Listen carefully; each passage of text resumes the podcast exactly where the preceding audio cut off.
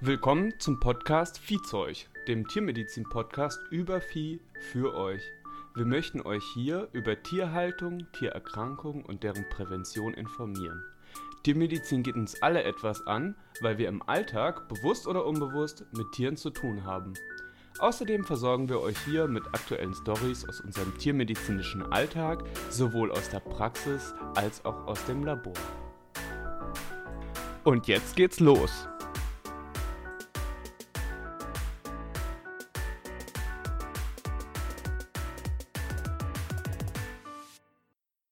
Melissa. Hallo Malik. Herzlich willkommen zur Viehzeug Weihnachtsedition. Auch ein herzliches Willkommen von mir. Melissa hat mir gerade schon erzählt im Vorgespräch, dass sie ihren Weihnachtspulli anhat. Ja, also ich dachte, es muss jetzt einfach sein. Ich wollte schon letztes Jahr mir einen von diesen richtig super aussehenden, phänomenalen Weihnachtspullovern kaufen, wo so ein dicker Elch vorne drauf ist.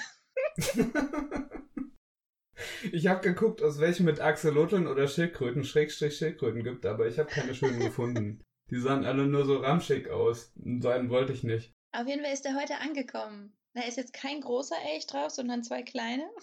Gut. Welche Farbe hat er? Ja, rot-weiß. Ah ja, ganz, ganz standardmäßig. Ganz standardmäßig. Und den ziehe ich zu Weihnachten an. Gut. Heiligabend werde ich den tragen. Gut. Ja, bald ist Weihnachten. Ich glaube, zu Weihnachten und Silvester brauchen wir gar nicht mehr so viel erzählen, weil da haben wir ja letztes Jahr schon zwei, zwei Folgen gemacht. Wenn ihr da Content wollt, müsst ihr ein bisschen scrollen, wenn ihr sie noch nicht gehört habt. Ja, bist du schon in Weihnachtsstimmung, Melissa? Auf jeden Fall mehr als letztes Jahr. Mm. Also ich fühle das dieses Jahr deutlich, deutlich mehr. Ich muss auch sagen, dass ich das Gefühl habe, dass die ähm, Patientenbesitzer, die Kundinnen und Kunden, die kommen, dass sie auch mehr in diesem ganzen Weihnachtsgeschehen da sind. Ich finde auch, dass draußen dann ab abends viel mehr Lichterketten an ist. Ich Letztes Jahr war das nicht so, dass so viel Licht vor den Häusern gehangen hat oder dass die Büsche oder Gegenstände beleuchtet waren. Das ist dieses Jahr auch nicht so extrem wie in den Jahren davor, aber mehr als letztes Jahr. Ja, stimmt schon. Gefühlt ist dieses Jahr, kann man das dann doch ein bisschen lockerer angehen. Ich meine, es sind ja jetzt auch lockerere Vorgaben von der Politik. Einfach weil man schon Impfungen hat oder haben kann. Also zum Beispiel, ich habe ich hab mich jetzt boostern lassen, ich glaube letzte Woche. Und äh, da gehe ich ein bisschen entspannter mhm. rein. Also ich wollte auch das unbedingt, dass ich vor Weihnachten geboostert bin. Also fast alle von meinem dem Familienumkreis haben dann auch schon den Booster und deswegen ist das dann ganz schön und dann fühlt man sich auch ein bisschen sicherer. Aber ich sehe da jetzt auch nicht massig Leute. Also wir bleiben definitiv unter diesen zehn Personen, die da vorgegeben sind, auch an Weihnachten. Mhm. Ja, wir sind auch nicht mehr. Und die Boosterung habe ich jetzt auch im Dezember hinter mich gebracht. Sehr gut. Ich bin froh, dass es geklappt hat mit der Terminvergabe und ähm, bin einfach happy, dass ich die jetzt bekommen habe. Aber ich merke es halt auch in der Praxis, dass es einfach ein bisschen entspannter ist. Das ist gut. Das ist gut. Mhm. Was wollte ich dich fragen? Ich habe nachher eine Stuhlfrage für dich. Und zwar äh, wollte ich dich fragen, was ist dein schönstes Weihnachtsgeschenk, das du je bekommen hast? Worüber hast du dich am meisten gefreut? Das ist eine gute Frage. mhm. Da muss ich gar nicht lange nachdenken. Meine Geschwister und ich haben mal äh, von unseren Eltern oder wir haben die so lange belagert, bis es dann irgendwann dazu gekommen ist, dass wir uns familiär ein Pony kaufen. Und das wurde uns an Weihnachten gesagt. Ach so. Dass wir es geschafft haben, unsere Eltern soweit ähm, klein zu kneten. ja. Dass es ein Pony gibt. Da war ich 13. Ja, schön. Ist schon ein bisschen länger her. Das war ein super Weihnachten. Ich konnte das gar nicht glauben. Drei Jahre haben wir probiert, unsere Eltern da hinzubekommen. Und habt ihr dann auch wirklich eins bekommen? Ja. Na, gut. Aber das lebt wahrscheinlich nicht mehr, oder? Nein, das lebt nicht mehr. In dem folgenden Jahr haben wir einen Pony gekauft. Cool. Also meine Eltern haben das gekauft. Meine Geschwister und ich, äh, so, wir konnten es an Weihnachten nicht glauben. Das ist ein super Fest gewesen, kann ich nur sagen. Dabei war das Pony nicht mehr da. Dabei war es noch gar nicht da, nein. Meine Mama hatte eine Longe. Ich glaube, du weißt, was eine Longe ist, ne? Ja, also äh, gerade so. Mm, ich bin nicht so der Pferdeflüsterer. Äh, ich bin da echt raus. Aber ja, ein bisschen was habe ich mitbekommen über Pferde. Aber du kannst vielleicht, manche Leute wissen nicht, was eine Longe ist, dann kannst du es erklären. Die meisten Leute wissen, dass es diese Prozedur gibt, dass das Pferd um einen rumläuft in einem bestimmten Abstand. Und das Band, was man dabei in der Hand hält und das Pferd dabei führt, das nennt man Longe. Hm, das macht man auch. Also das, wo ich das zum ersten Mal äh, kennengelernt habe oder gesehen habe oder so. Es gibt in Gießen auf dem Veti Campus gibt so eine gibt es auch so eine Reithalle, in Anführungszeichen, wo dann halt so weicher Sand ist, weil wenn die da Mhm. irgendwas an den Hufen haben, dann müssen die da halt erstmal ähm, ja, bewegt werden und so und dann werden die auch immer longiert, dass die halt Bewegung bekommen und so. Da war tatsächlich mein erster Berührungspunkt damit. Ja, egal, ja. Auf jeden Fall hatte meine Mama zu, Weihnachten eine neue Longe und hat mir die gegeben. Und dann habe ich gesagt, ja, wieso kriege ich denn eine Longe? Ah, smart. Und dann hat sie gesagt, ja, weil wir ein Pony kaufen. Ja, cool. Und wie lange hattet ihr das Pferd dann? Acht Jahre. Ah, okay. Gut, Melissa, das war der heiße Stuhl. Und dann habe ich noch eine Frage an dich. Und zwar, ja, wir haben ja so einen Vorschlag bekommen, dass wir hier mal, dass uns mal Fälle geschickt werden können, wo irgendwie nicht weitergekommen wird. Und ich will jetzt gar nicht, also keine Ahnung, wir sind hier jetzt nicht die, die Medizingötter, aber wir sind vielleicht die zwei Fragezeichen. nicht die drei, sondern die zwei. Das war übrigens Melissas geniale Idee, dieser Name. Und äh, ja, vielleicht können wir einfach mal diese Nachricht durchgehen äh, in der Kategorie zwei Fragezeichen und ich lese dir die gleich vor, Melissa. Okay. Und dann kannst du dich äußern, wie du an diesen Fall vielleicht rangehen würdest. Also natürlich können wir den Fall jetzt hier nicht lösen, weil Ferndiagnosen können wir nicht stellen. Aber man kann zumindest mal sagen, was man als nächsten Schritt machen würde oder was man irgendwie vielleicht als Verdacht hätte, was abgeklärt werden müsste und so weiter Mhm. und so fort. Alles klar? ja, alles klar. Bist du bereit? Auf jeden Fall. Ich bin gespannt, was du mir jetzt vorliest. Frau Tierärztin Brinkmeier, alles klar, los geht's. Also, es ist ein Meerschweinchen, es ist weiblich, zweieinhalb Jahre alt und hat ein sporadisch milchig tränendes Auge einseitig. Mhm. Äh, die Vorbesitzerin, also scheinbar wurde das übernommen, meinte, es ist kerngesund. Okay. Unter Antibiotika ist alles super, kein Ausfluss mehr. Zähne sind von zwei Tierärzten gecheckt worden und in gutem Zustand. In Klammern, Meerschweinchen hat auch definitiv Appetit, was man leider sieht. Mhm. Wieso leider? Ist doch gut, dass es Appetit hat. Naja, egal. Nee, vielleicht ist es zu dick. Ach so, okay, ja. Okay, ja. äh, so, sie wurde vor einem Jahr auch geröntgt, ohne Auffälligkeiten im Kopfbereich. Es schränkt sie zwar nicht weiter ein, aber stören wird es vermutlich trotzdem. Vermutlich der Ausfluss. Leider wird nicht weiter nachgeforscht, da von Seiten der Tierärzte kaum Interesse besteht, weil es in Anführungszeichen nur ein Meerschweinchen ist. Ich habe seit sie mit 15 Monaten zu mir geholt und circa zwei Wochen später hat das Ganze begonnen. Also die ist jetzt zweieinhalb Jahre, das heißt, das Tier ist ungefähr äh, ein Jahr jetzt bei der Besitzerin. Mhm. Das heißt, sie kämpft ungefähr schon ein Jahr mit diesem Ausfluss.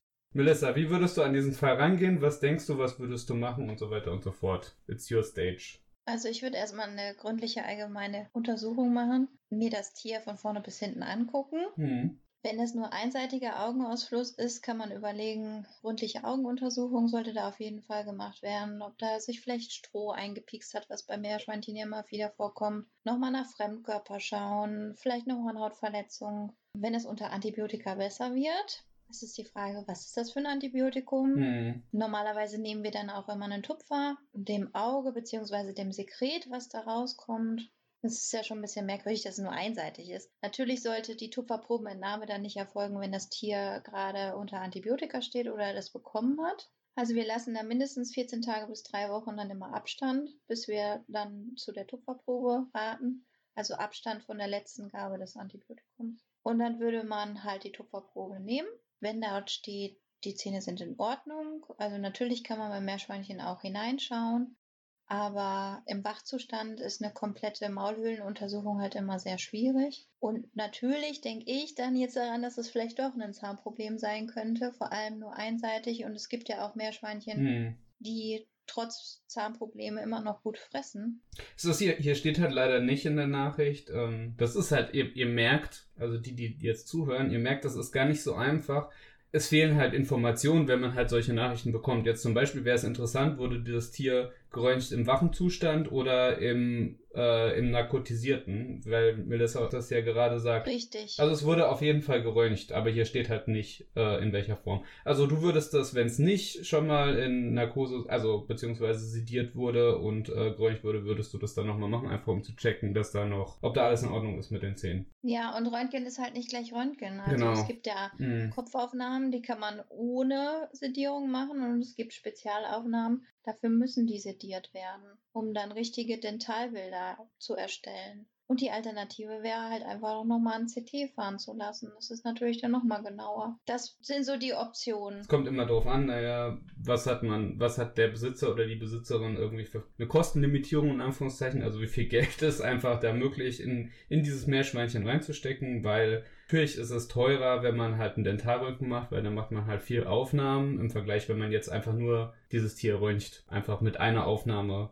als ganzen Körper oder nur den Kopf oder was auch immer. Und natürlich über ein CT, das ist dann natürlich auch nochmal teurer. Also Mikrobiologie würdest du machen und ähm, gegebenenfalls Dentalröntgen, um das abzuklären. Ja, auf jeden Fall. Ja, und wenn das jetzt ein, äh, angenommen, das hätte jetzt ein Zahnproblem, also spricht ja natürlich dafür, dass da irgendwie ein Zahnproblem ist, wenn das auch nur einseitig ist, weil so eine Infektion ist ja häufig dann beidseitig. Und wie häufig ist es bei, also beim Kaninchen kenne ich das, dass, dass sozusagen die Zahnfächer sich entzünden und das dann auch oft Mhm. so eine Augeninfektion machen kann. Ist das beim Meerschweinchen auch? Ja, man muss immer daran denken, dass es auch von den Backenzähnen kommen kann. Hm. Einmal, da es ja nur auf der einen Seite ist und da es durch Antibiose ja auch besser wird. Natürlich kann es eine bakterielle Infektion sein, aber ich finde die ganze Symptomatik halt schon sehr merkwürdig. Spricht natürlich auch dafür, weil wenn es eine Antibiose bekommt und das ist ein entzündetes Zahnfach, dann wird es natürlich auch durch die Antibiose besser. Und kommt dann halt wieder. Weil die Entzündung ganz kriegst du. Nicht, nicht immer, aber Ach so, ja. es kann funktionieren. Aber dadurch wird der Zahn, wenn er angegriffen ist, ja nicht besser. Eben, also das meinte ich, ja. Ich denke nur mit, ich gebe mein Bestes. ich danke dir. Was würde ich noch? Genau, und wenn das jetzt, äh, angenommen, das würde jetzt vom Zahn ausgehen. Also man würde, man würde auf dem äh, Dentalröntgen, man würde da was sehen, was verändert ist an den Zähnen, oder kannst du das nochmal beschreiben, was man da sieht und was du dann machen würdest? Und dann würde ich sagen, glaube ich, haben wir das zu Ende erzählt, diesen Fall. Da inzwischen auch verschiedenste Methoden im Röntgen die Zähne zu beurteilen, haben wir einen Vielabrieb. Ist es so, dass wir einen überlangen Zahn haben? Haben wir einen gespaltenen Zahn? Gibt es eine Auftreibung innerhalb des Kieferknochens, vielleicht auch schon eine Abszedierung? Dass wir vielleicht im Unterkiefer dann auch schon eine beginnende Brückenbildung haben. Also Meerschweinchenbesitzer wissen meistens, was das bedeutet. Dann wachsen die unteren Backenzähne aufeinander zu und ähm, darunter liegt dann die Zunge und deswegen nennen wir das dann Brückenbildung. Und im Regelfall hängt es halt dann davon ab. Also man kann auch bei Meerschweinchen Zähne ziehen. In der Regel werden die aber dann richtig konkret eingeschliffen, dass der Winkel wiederhergestellt wird und das gehört dann in regelmäßigen Abständen beobachtet, entweder dann auch kontrolliert durch Röntgenbilder. Ja, und natürlich schaut man sich dann speziell auch nochmal den Tränen-Nasen-Kanal an in dem Bereich. Das wäre so das, was wir eigentlich machen. Ja, gut. Ja, ich denke, abschließend kann man halt diesen Fall nicht klären, aber vielleicht hat es ähm, der Person oder dem Tier jetzt was geholfen und dann muss man da halt das noch weiter abklären. Hilft ja nicht, wenn es halt nicht besser wird. Hm. Ansonsten, das würde ich sagen, lassen wir das jetzt hier gut sein. Die zwei Fragezeichen. ich habe noch mehr bekommen, aber natürlich können wir die jetzt. Wir könnten hier zwei Stunden äh, das machen. Mm, ansonsten könnt ihr uns auch immer gerne schicken, dann haben wir immer Material. In der nächsten Folge. Ja, was wir unbedingt mal machen wollten, was erzählen, was schon länger mal gefragt wurde, ob man denn mal was zu Axolotln erzählen könnte. Sehr coole Tiere, ich freue mich drauf. Das ist halt so ein Thema für mich, wo ich dann halt denke, hm, ja, weiß ich nicht, ist das nicht alles irgendwie schon erzählt oder ist das nicht irgendwie alles schon klar? Das sind richtig coole Tiere, hast du ja schon gesagt. Ich habe auch selber welche gehabt und habe äh, auch schon welche im Studium gehabt und äh, mag die einfach gerne. Es sind auch die am häufigsten gehaltenen Amphibien in Deutschland, also mit Abstand. Die haben so ein bisschen so einen Hype erfahren, die sind halt relativ leicht nachzuziehen, deswegen Mhm. sind die relativ billig auch zu bekommen irgendwie. Also wenn du jetzt nichts Besonderes willst, gibt ja auch so besondere Farbmorphen und so, das ist ein eigenes Ding, aber kosten halt dann, keine Ahnung, zwischen 20 und 40 Euro, wenn es teuer ist. Naja, es sind halt aquatische Tiere. Das Besondere an Mhm. Axolotln ist, dass die so neoten sind. Also die werden als Larven geschlechtsreif. Das ist relativ selten bei Amphibien. Pflanzen sich auch als äh, Larven fort. Also die, ähm, also normal macht ein Amphibien eine Metamorphose und Axolotl machen das halt nicht. Ich habe ja öfters mal ein Axolotl dann im Status. Da werde ich aber schon häufig gefragt, was das für ein Tier ist. Ach so? Ja. Unter Tierhaltern, die sich mit Amphibien beschäftigen, auf Mhm. jeden Fall ein bekanntes, ein sehr bekanntes Tier, aber Leute, die das noch nie gesehen haben. Und ich habe es ehrlicherweise auch noch nie in so einem gängigen Laden gesehen wie im Fressnapf. Oder hast du da schon mal einen Axolotl gesehen? Ich denke halt, weil die damit einfach nicht so gut Geld verdienen, ehrlich gesagt. Also die Leute, die Axolotl haben wollen, holen sich das eher bei Privatleuten. Die sind halt voll leicht nachzuziehen. Sind da, sage ich mal, die Preise ruiniert und die, äh, ich denke, diese Zoohandlungen Mhm. wollen natürlich Geld verdienen und ähm, damit lässt sich halt nicht so viel Geld machen. Und im Zoo oder im, sage ich mal, im Tiergarten? Im Berlin Aquarium gibt's welche, ja. Ja, gibt's welche? Die sieht man nicht so häufig, Malek. Das kann sein. Deswegen kann ich mir das schon so erklären, dass ich dann die Rückmeldung bekomme, du, was hast du denn da für ein Tier in der Praxis? Ah, witzig, ja. Am besten, wenn man nicht weiß, wie ein Axolotl aussieht, dann einfach mal googeln. Also die, die haben halt diese Kiemenpuschel und die haben halt dieses drollige Grinsen, ähm, wenn man halt von vorne drauf guckt. Deswegen sind die halt einfach ganz goldig und ganz beliebt. Ich habe das auch schon erlebt, dass irgendwie Leute, wenn ich denen das gezeigt habe, meine Tiere, dann haben die so gesagt, was ist das denn für ein Fisch? Mhm. Dann habe ich zu denen gesagt, so Junge, das hat Beine. Kennst du einen Fisch, der Beine hat? Dann gucken die mich immer an wie ein Auto. Also, naja, ich meine, Amphibienlarven im Grunde haben halt diese Außenkiemen. Amphibien haben, die, die Larven haben in der Regel, ähm, also Kaulquappen, also die von Froschlurchen, die haben halt die Kiemen innen. Ähm, und die ähm, Larven von Schwanzlurchen, was auch äh, was das Axolotl ist, das ist ein Querzahnsmolch und halt ein Schwanzlurch. Das hat halt die äh, Kiemenpuschel außen und die, wenn die eine Metamorphose machen, können die machen Mhm. wenn die Thyroxin bekommen, beziehungsweise wenn man denen teilweise auch Jod gibt, ähm, dann äh, können die eine Metamorphose machen, machen sie teilweise auch spontan, habe ich auch schon gesehen. Dann werden die halt Landgänger, dann bilden sich die Larven, die Larven, sondern die Kiemenpuschel zurück Mhm. und dann hast du halt äh, so einen, in Anführungszeichen, richtigen Salamander. Aber äh, teilweise sind die äh, gar nicht so schön. die sehen so ein bisschen aus wie so kleine Mars-Tiere, weil diese Axolotl, also häufig sind das ja so Albinos. Und äh, diese Albinos, wenn die halt diese Metamorphose machen, dann sind, sind das halt einfach so weiße äh, Salamander Mhm. und es sieht einfach, ich finde, das sieht komisch aus, sieht irgendwie unnatürlich aus. Ich finde das eigentlich so bemerkenswert, dass die diese Regeneration haben. Also wenn da irgendwas kaputt geht, irgendwie ein Beinchen Mhm. fehlt, ein Organ oder ich habe sogar mal gelesen, Teile des Gehirns oder des Herzens, Mhm. dann können die das wieder herstellen. Ja, deswegen sind die halt voll interessant auch für die Forschung. Da geguckt wird, naja, wie funktioniert das überhaupt, dass da, also so Regeneration funktioniert ja prinzipiell, habe ich jetzt auch neu gelernt. Und zwar, ein Freund von mir arbeitet in dem Bereich und es können sich voll ausdifferenzierte Zellen, also eine Zelle, die irgendwann gesagt hat, okay, ich werde jetzt eine Herzzelle, Mhm. die können sich halt zurückbilden. Zurück in Stammzellen Mhm. durch bestimmte Transkriptionsfaktoren, die dann bestimmte Gene aktivieren, deaktivieren und so weiter und so fort. Das geht halt. Und es ist halt interessant, welche Transkriptionsfaktoren die Axolotl da ähm, besitzen, dass sie das überhaupt können. Aber sie können sich da halt regenerieren. Auch ganz interessant zu sehen, das habe ich auch tausendmal gemacht, gefühlt, dass ich da irgendwelche Beine amputiert habe von irgendwelchen Axolotln. Machst das Beinchen ab sozusagen und dann bildet sich erstmal so eine Knospe. Mhm. Und dann wachsen da im Grunde so die kleinen Fingerchen raus. Ist da so ein Stummelärmchen und da, der, das wächst dann einfach nur noch lang. Mhm. Das ist äh, ganz interessant zu sehen. In diesem Artikel, den ich da gelesen habe, da stand auch, dass das Genom von, von Axolotl auf jeden Fall zehnmal wohl so groß ist wie das vom Menschen. Ah, okay. Wusste ich auch nicht. Interessant. Dass es dann so ist, dass ähm, das wohl auch damit zusammenhängt, weil die andere, andere Gene haben, Mhm. die dafür verantwortlich sind, dass diese Regeneration dann auch funktioniert. Na, dann ist auch die Frage, ähm, wie übertragbar ist das Ganze dann auch auf den Menschen, ne? Ja, da müssten wir schon einiges an Genom dann noch mitbekommen. Ja, ich bin da, ich bin da raus. Also da, da kenne ich mich einfach nicht aus mit diesem Gebiet. Aber es ist auf jeden Fall, es ist interessant und es ist auf jeden Fall interessant, wie sowas überhaupt funktionieren kann. Mhm. Es gibt halt so grundlegende Sachen, finde ich, die bei Axolotl-Haltungen falsch gemacht werden.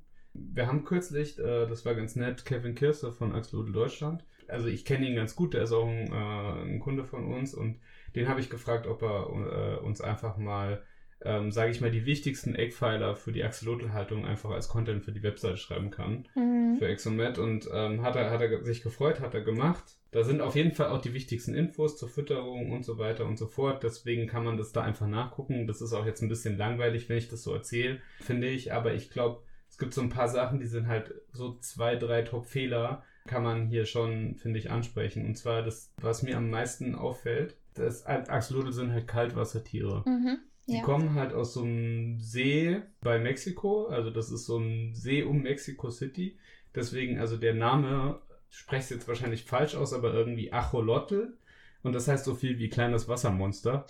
Und naja, die leben halt in diesem See und da halt auf dem Boden. Das sind erstmal bodenbewohnende Tiere. Die brauchen halt keinen hohen Wasserspiegel sozusagen im Wasser, weil die sind sowieso nur auf dem Boden, sondern die brauchen eher ein langes Aquarium, möglichst Grundfläche Mhm. ähm, wo die da halt rumlaufen können und rumtollen können. Und die brauchen halt Versteckmöglichkeiten natürlich, weil die mögen halt auch nicht so gerne Licht. Also das merkt man immer, wenn man Licht im Aquarium anmacht und da ist halt viel Licht, dann finden die das immer, teilweise erschrecken die sich und schwimmen dann teilweise auf einmal hoch und ähm, verkriechen sich auch immer relativ schnell. Die brauchen Versteckmöglichkeiten, die brauchen möglichst viel Platz auf dem Boden und die brauchen halt kaltes Wasser, das heißt 12 bis 18 Grad. Und dann fragen mich immer Leute, so, naja, sind 20 Grad nicht schon okay? Und dann sage ich immer so, ja, geht halt noch, aber 12 bis 18 Grad, da ist halt 20 zu viel. Ja. also, es ist halt 2 Grad zu viel. Einfach weil die sind Kaltwassertiere das, und das kann man halt schaffen, indem man halt einfach so einen Durchlaufkühler an so ein Aquarium anschließt. Und das, den, den wir haben im Labor, das ist so ein, das sind eigentlich so PC-Kühler. Mhm. Und du schließt da halt so Schläuche dran an und die, die, der saugt halt das Wasser dann rein, kühlt es runter und leitet das dann im Grunde zurück ins Aquarium. Das kannst du, wenn du halt einen ähm, Mattenfilter hast, kannst du das an den Filter anschließen und dann läuft das Filterwasser sozusagen da durch. Ich weiß, das, das kostet halt viel Energie, aber das ist halt so mit Tierhaltung. Man muss sich da halt immer überlegen, naja, okay, ja klar, also das kostet halt Geld, aber man muss sich das halt auch überlegen, okay, ist es mir das halt wert so. Und wenn es mir das halt nicht wert ist, dann kann ich mir das Tier halt nicht halten. So sehe ich das. Weißt du, das ist so ein Grundding. Beim Kaninchen sagst du ja auch, da gibt's ja auch Sachen, die halt essentiell sind, wo man einfach sagt, naja, das muss einfach sein, so, weißt du. Das war die erste Sache, die du sagen wolltest. Was dir da aufgefallen ist mit der Haltung. Und die zweite? Also einmal äh, die Temperatur des Wassers. Genau, mit der Haltung. Die Temperatur des Wassers, ähm, möglichst äh, nicht nach oben sozusagen, hohes Aquarium, sondern möglichst breites. Genau, noch eine zweite Sache, die mir einfällt, ist halt, naja, die brauchen keine Pflanzen. Und Bodengrund ist auch immer so ein Thema. Da gibt's echt so Axolotl-Halter Feinde von, vom Bodengrund. Man kann die auch ohne Bodengrund, dann können sie keine Obstipation kriegen. Die fressen halt, Mhm. das ist halt auch ein häufiger Vorstellungsgrund, dass sie halt in der Tierarztpraxis kommen, weil diese Tiere halt Verstopfung haben und dann musst du diese Verstopfung lösen in irgendeiner Form. Diagn diagnostiziert man übrigens übers Röntgen. Ähm, Habe ich auch schon mit allem gesehen, egal ob das Sand war oder äh, Axolotl ähm, da gibt es so ein spezielles, so ein Substrat für den Boden und oder irgendwelche Steinchen. Deswegen wird immer gesagt, naja, kleiner als drei Millimeter. Aber auch mit denen können die halt eine Obstipation kriegen, weil die saugen halt, also das sind halt so Lauerjäger und die sitzen da und dann saugen die halt, saugen halt das da rein. Und wenn du, wenn die halt diese Axolotl-Pellets kriegen, das sind halt so kleine Kügelchen, dann fressen die halt immer Bodengrund mit und können da halt so eine Obstipation kriegen. Und deswegen gibt es Leute, die sagen, naja, kein Bodengrund für Axolotl. Ich würde sagen, man muss da einfach äh, drauf achten und einfach, es geht auf jeden Fall beides. Ich will mich da nicht mit irgendwem anlegen. ähm, was halt auf jeden Fall gut ist für so Wasser, ist, wenn da halt Wasserpflanzen drin sind, weil da halt viele sagen, äh, ja, naja, Axolotl brauchen ja keine Pflanzen. Stimmt, brauchen ist beim Tier immer relativ. Weißt du, du kannst halt Mhm. auch ein Tier, das kann richtig alt werden und du hast dem einfach nichts geboten. Du kannst auch einen Hund sein Leben lang im Zwinger halten. So, dann kannst du, kann, können Leute auch kommen und sagen, naja, ein Hund braucht keinen Auslauf. Weißt du, was ich meine? Ja, ganz überspitzt jetzt gesehen. Ja, wofür halt Axolotl auf jeden Fall Pflanzen brauchen, sind zum Eier ablegen. Ja. Die Weibchen legen so perschnuartig die Eier an diesen Pflanzen ab. Mhm. Und wenn die halt keine Pflanzen haben, wo die Eier ablegen können, dann können die halt so Leichtverhärtung und sowas bekommen, weil dann haben die, wissen die einfach nicht, wohin mit den Eiern. Wenn man Glück hat, legen die die halt irgendwo hin, aber ist halt nicht so ideal. Und da eignen sich immer ganz gut halt diese Wasserpest zum Beispiel. Weiß nicht, kennst du die? Ja, Wasserpest kenne ich. Die sieht aus wie so ein kleiner Tannebaum. Ja, genau. Nur in lang. Die kann man entweder in das Bodensubstrat hineinstecken oder Genau. so, man kann die auch frei schwimmen lassen. Dann treiben die so mit im Wasser, aber ich glaube, das kommt immer auf den Filter an, der- auf den man dann hat, nicht, dass er dann eingesogen wird. Ja, und die, die, also die werden dann auch so ähm, Bräunlich. bräunlich, genau, und, Mhm. und gammelig irgendwann. Also es ist immer besser, wenn die Pflanzen halt Bodengrund haben. ähm, bei unserem Aquarium ist Bodengrund drin. So.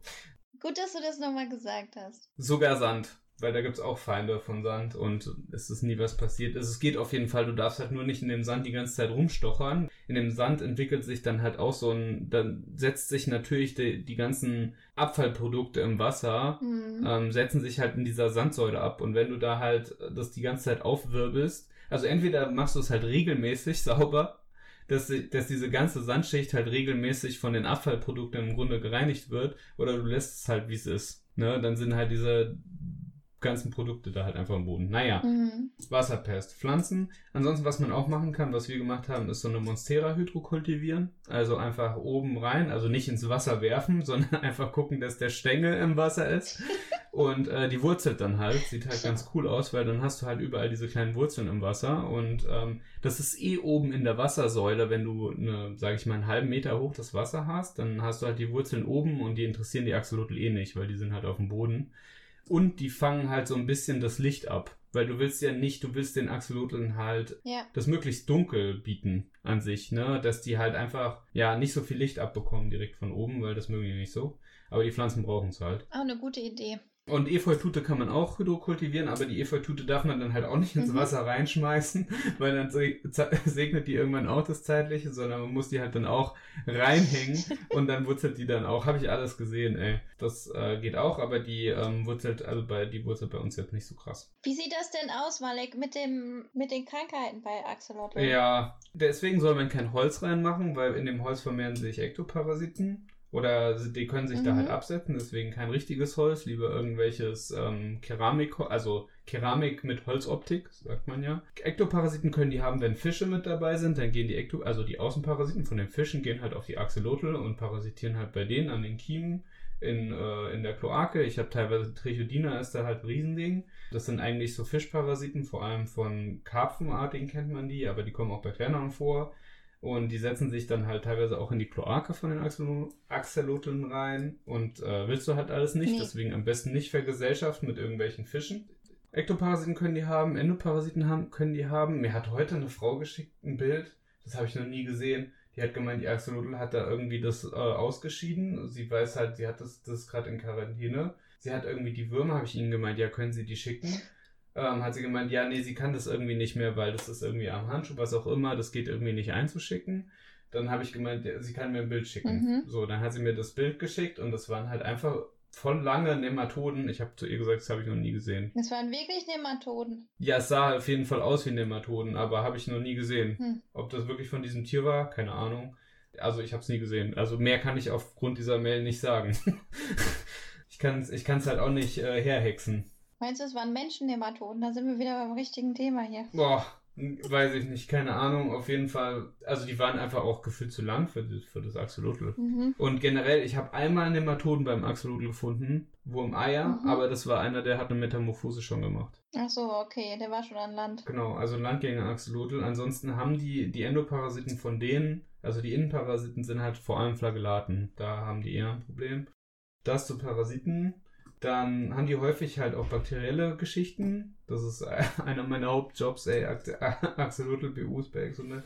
Äh, also ich sag mal, die sind halt anfällig gegen alles Mögliche. Schlechte Wasserqualität. An dieser Stelle, man kann halt auch einfach, man kann sich ganz einfach so Wasserqualitätstest-Kits holen und halt einfach bei sich zu Hause das, die Wasserqualität monitoren regelmäßig, mehr oder weniger.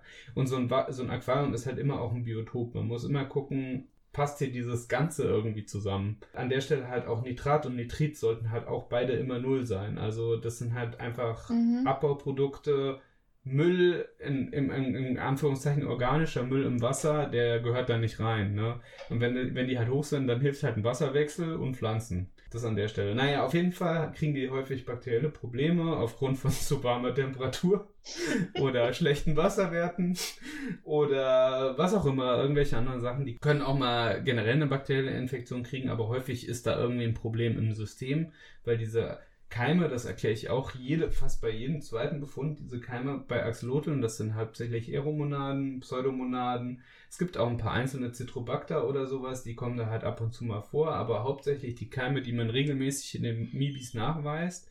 Und die dann ein Problem irgendwann werden, sind halt Keime, die normal in einem geringen Grad oder in geringen Mengen auf der Axolotl-Haut vorkommen Mhm. und da eigentlich keine Probleme machen. Naja, wenn die dann halt ein Problem machen, dann müssen die halt eine Antibiose bekommen oder bekommen Mhm. in vielen Fällen eine Antibiose und es wird dann meistens auch besser. Aber man muss natürlich auch das ähm, Grundgerüst oder das Ökosystem Aquarium dann angucken oder angreifen und gu gucken, äh, gibt es hier irgendwelche Probleme oder nicht. Habe ich hier alles ähm, richtig? Soll, ist das alles so, wie es sein soll und so? Es gibt viele Seiten und Facebook-Gruppen und so, wo sich Axolotl-Halter da untereinander austauschen und beraten und so. Aber ich habe immer so ein bisschen das Gefühl, wie das halt so ist bei diesen Gruppen häufig, dass da so ein bisschen ähm, gespannte Atmosphäre herrscht, sage ich mal so. Wie meinst du das? Also ich sag mal, entweder sind die Leute halt belehrbar und wenn die Leute halt nicht belehrbar sind, häufig in diesen Gruppen, dann äh, werden die rasiert. und dann sind die beleidigt und gehen und diesem Tier ist halt nicht geholfen. Kann schon passieren, kann schon passieren. Oder? Ja, aber muss ja nicht so sein. Mann. Nee, muss nicht so sein. Nee, aber auf jeden Fall, das Problem ist, da gibt's halt auch immer nicht so gute Bücher, ähm, wo das Ganze irgendwie so ganz klar aufgeschlüsselt ist. Aber also das Wichtigste haben wir jetzt auf jeden Fall bei uns auf der Webseite. Die Gru- Grundsachen zur Axolotl-Haltung. Und ich sag mal, wenn man sich ein Tier holt und gar keine Ahnung hat, wie man das irgendwie halten muss, dann muss man sich einfach vorher einfach mal ein bisschen belesen und wie mache mach ich das am besten und dann wird das auch gut. Ich wollte dich noch fragen. Ja. Kotuntersuchung beim Axolotl. Mhm. Geht das? Geht. Wie macht man das? Wie kommt man an die Co-Probe? kurz sammeln. Ja, du, du siehst, die, die, die, machen, die machen so ein Wölkchen. Ich weiß, wie das geht. Die, die, die machen so ein Wölkchen. Und das muss man auffangen. Und es ist auch egal, wenn da ein bisschen Wasser dabei ist. Das wird ja, wird ja sozusagen sedimentiert. Ja, dann erzähl doch mal, wie fängst du das denn im Wasser auf? Die machen das Wölkchen und dann musst du das auffangen. Ja, und wie? Mit einem Röhrchen. Mit dem Strohhalm. mit was? Strohhalm saugen und dann. Nee. Ja, halt mit einem Röhrchen das auffangen. Wie, was, ist ja kein Hexenwerk, oder? Ja, ich dachte, du nimmst vielleicht irgendwie sowas, das ist dann nochmal durch den Kaffeefilter oder so, dass du so einen kleinen Filter hast. Nein, ich, ich sag mal, ich, ich habe ja ehrlich gesagt selten äh, Code von Axolotl. Ich saß da ja nie davor und habe irgendwie geguckt, kommt jetzt das Wölkchen oder nicht.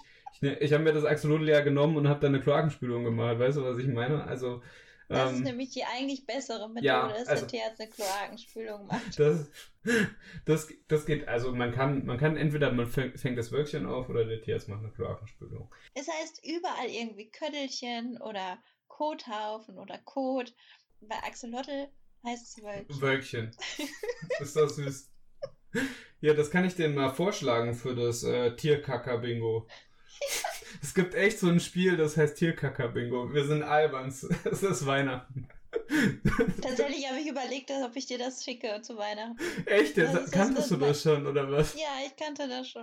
Das habe ich jeden Tag, wenn die Leute den, äh, die Tierart nicht draufschreiben auf dem Einsendeschein. Da spiele ich auch Tierkacker-Bingo. Wombatcode ist würfelartig. Das weiß ich. Informationen, ja, aber vielleicht dir viele nicht. Melissa, es geht nicht immer nur um dich. Weil der Darm das in, in Würfelform presst. Also du solltest die Wölkchenkacke mal vorschlagen. Genau, Wölkchenkacke, schreibe ich dem Autor.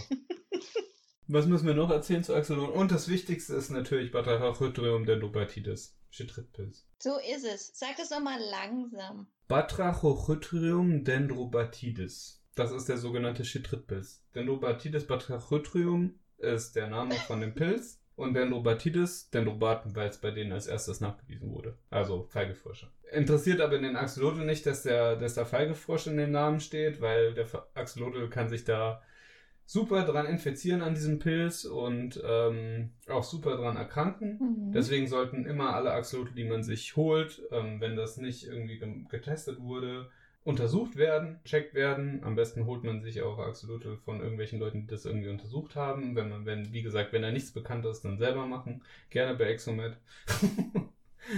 Was muss man dazu sagen? Ist halt ein schlimmer, gefährlicher Pilz. Ist auch ein Pilz, der ein Problem ist für unsere einheimischen Amphibien. Deswegen sollte man, wenn man da positive Tiere hat, auf jeden Fall das Wasser abkochen, bevor man das in die Umwelt kippt.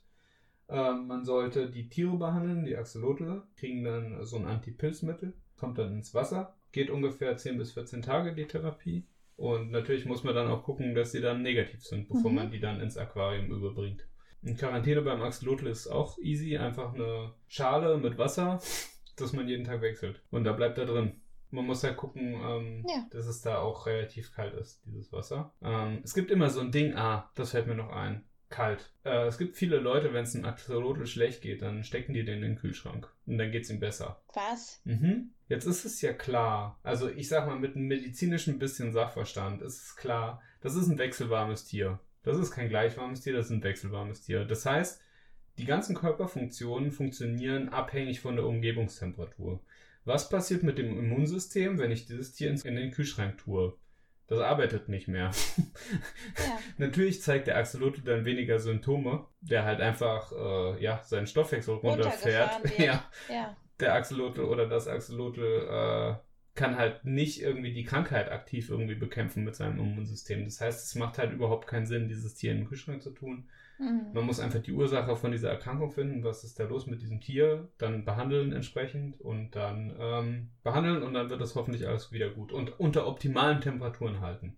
Das heißt, da, da ist es halt ganz gut, wenn man das auf 18 Grad temperiert, das passt dann schon, aber ich würde es niemals in den Kühlschrank stecken. Nee, da sind ja 4 bis 6 Grad. Das ist schon ein bisschen krass. Das ist, äh, würde ich sagen, das Allerwichtigste zu Axolotln. Sind schöne Tiere. Ja, sehr schöne Tiere Genau. sind das.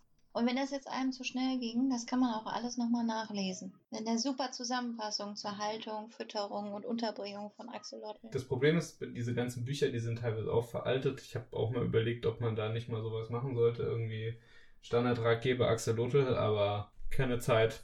Ihr müsst euch mit einer Podcast-Folge von mir begnügen.